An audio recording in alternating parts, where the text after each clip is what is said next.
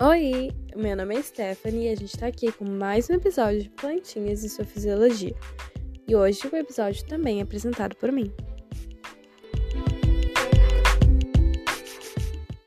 Agora vamos falar de técnicas de reprodução assexuada nas plantas.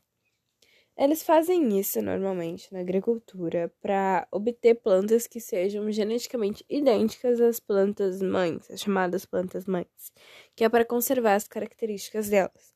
Só que esses processos eles não geram a variabilidade genética e às vezes a descendente dessa planta mãe pode ser mais vulnerável ainda às pragas. E existem quatro etapas principais dessa propagação vegetativa que é a estaquia, a alporquia, a mergulhe, mergulhia e a enxertia. As plantas também se movimentam, para quem não sabe. São chamados de movimentos vegetais. Existem três tipos, que é o tactismo, o tropismo e o nastismo. O tactismo ele é o deslocamento do organismo uh, em um meio líquido. O tropismo é um movimento irreversível que envolve o crescimento de alguma estrutura da planta.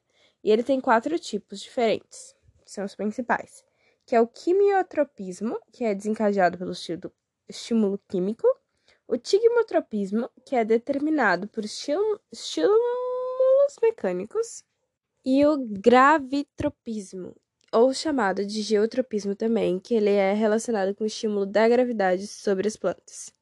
Também tem o fototropismo, que é quando o caule e a raiz estão expostos à iluminação. E a, o caule cresce na direção da luz, que é o fototropismo positivo, e a raiz na direção oposta, que é o fototropismo negativo. Como curiosidade, vamos falar do movimento do girassol, que ele tem um movimento que é chamado de heliotropismo que é um fototropismo que a planta se movimenta, no caso a flor acompanha a, movimentação do sol, ou chamado inflorescência, né? Que seria que acompanha o movimento do sol. Também temos o nastismo, que ele é um movimento reversível, ele não envolve deslocamento e não depende da origem do estímulo. Ele tem três, quatro tipos também. O primeiro é o fotonastismo, que ele é estimulado pela claridade então, assim, quando tá escuro, os estômatos fecham, quando tá claro, os estômatos abrem. Outro movimento também é o nictinastismo, que ele, um bom exemplo dele é a planta que é chamada de 11 horas, que ela abre as flores quando tá mais iluminado do dia e fecha quando a luz fica mais fraca, quando tá tipo ah, no entardecer. Outro movimento é o seismonastismo seis monatismo. Ele é uma das plantas que faz ele é a dormideira, que quando tu toca nela, tipo, ela levanta ou ela baixa, porque fecha os folíolos dela. E o último é o tignonastismo, que é feito pela planta carnívora. No caso, ela abre e fecha para capturar os insetos ou pequenos animais, qualquer pequeno animal.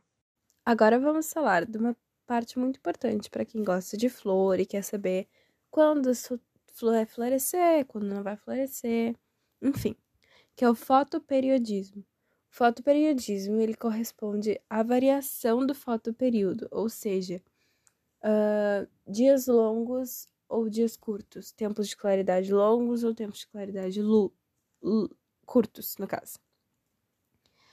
Uh, na primavera e verão, a gente tem dias longos e noites curtas, ou seja, fotoperíodos longos.